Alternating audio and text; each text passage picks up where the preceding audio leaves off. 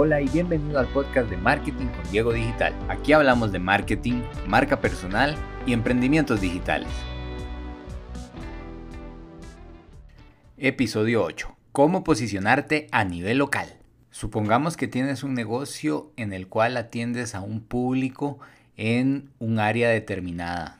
Este podría ser el caso de un dentista que tiene su clínica en un centro comercial y atiende a gente de esa área de afluencia. O tal vez el caso de un psicólogo que tenga su consultorio en una zona determinada. Por ejemplo, acá en Costa Rica podría ser, digamos que Barrio Escalante. Y él quiere atender a gente alrededor de toda la provincia de San José. O pensemos en el dueño de un restaurante de comida japonesa que quiere facilitar que sus clientes lleguen a su nuevo restaurante. ¿Cuál es el común denominador de estas tres historias? Que todos ellos son profesionales o empresarios que venden sus productos o servicios a nivel local. Eso quiere decir que si yo quiero obtener el producto o el servicio que ellos están ofreciendo, yo tengo que acudir a su local para poder consumir ese producto o servicio. Entonces, si tienes un caso similar al de ellos o estás asesorando a alguien que tiene una situación como esta, te voy a dar una serie de tips para que puedas literalmente posicionarlo en el mapa. El primer consejo consiste en tomar el control de la ficha de mi negocio en el buscador de Google. Para los que no saben cuál es la ficha de mi negocio, es este recuadrito que sale cuando ponemos, por ejemplo, restaurante La Amistad nos sale un recuadrito donde viene la información de dónde queda, el teléfono, cuáles son los horarios. Y esto es posible, solo se visualiza si los usuarios han subido información sobre nuestro negocio local o nosotros mismos lo hemos hecho de este lo hemos hecho. Pero lo bueno es que si lo hacemos nosotros mismos, podemos tomar el control de esa ficha, poner información, actualizar información, eh, incluso informar de cosas como promociones, avisar cuándo va a estar cerrado el local, tener acceso a las estadísticas de búsquedas que han realizado los usuarios sobre nuestro negocio y otro montón de estadísticas muy útiles. Por ejemplo, cuánto tiempo pasa la gente en nuestro negocio. Bueno, hay un montón de cosas que de verdad podemos gestionar desde ahí.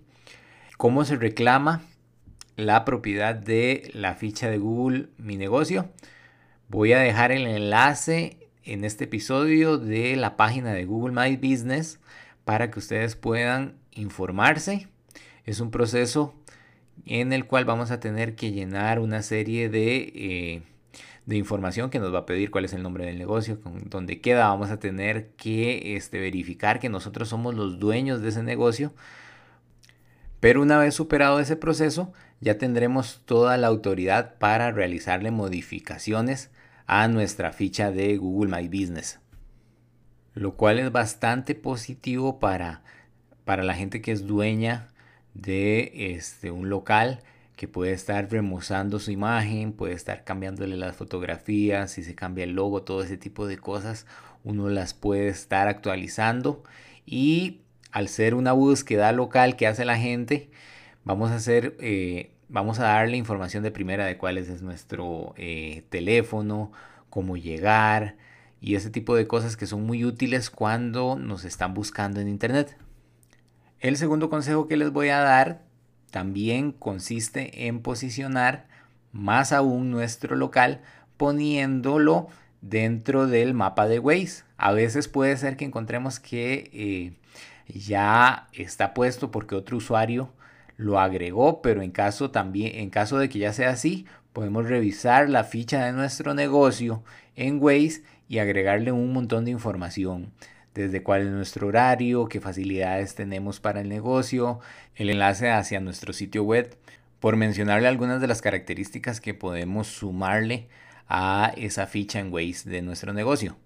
Más adelante pienso hacer un tutorial porque si el proceso para agregar un negocio en Waze es un poco distinto, Ah, vamos a necesitar tomarle una foto al local, posicionar en el mapa el local, luego enviar una solicitud a la comunidad de Waze para que nos agregue en el mapa, pero ya una vez que pasemos ese proceso, ya tendremos habilitado nuestro negocio para que la gente lo busque y pueda llegar perfectamente en su automóvil desde esa aplicación.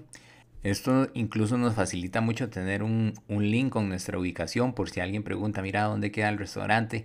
Nosotros le enviamos ese link y puede llegar fácilmente y sin ningún contratiempo. Mi tercer consejo consiste en compartir contenido de valor en tu página web y decirle a los clientes para que de este modo ellos puedan accesar a este y si les gusta suscribirse lo que te permitirá obtener su correo electrónico y al ser personas cercanas a nuestro negocio, vamos a poder estar enviándoles información de valor que los hará tarde o temprano volver a consumir nuestros productos o servicios. Construir esta base de datos es importantísimo porque esta gente que va a nuestro negocio regularmente le interesa conocer sobre nosotros.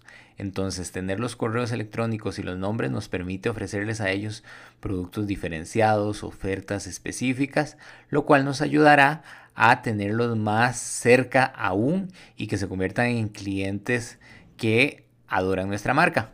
Esto claro, si nuestro producto o servicio es bueno y si le damos información de utilidad, no solo si le tratamos de estar vendiendo. Pero eso ya será tema de otro episodio. Les recuerdo que los enlaces de las cosas que recomendé las van a poder encontrar en diegodigital.com slash podcast y buscan el episodio 8.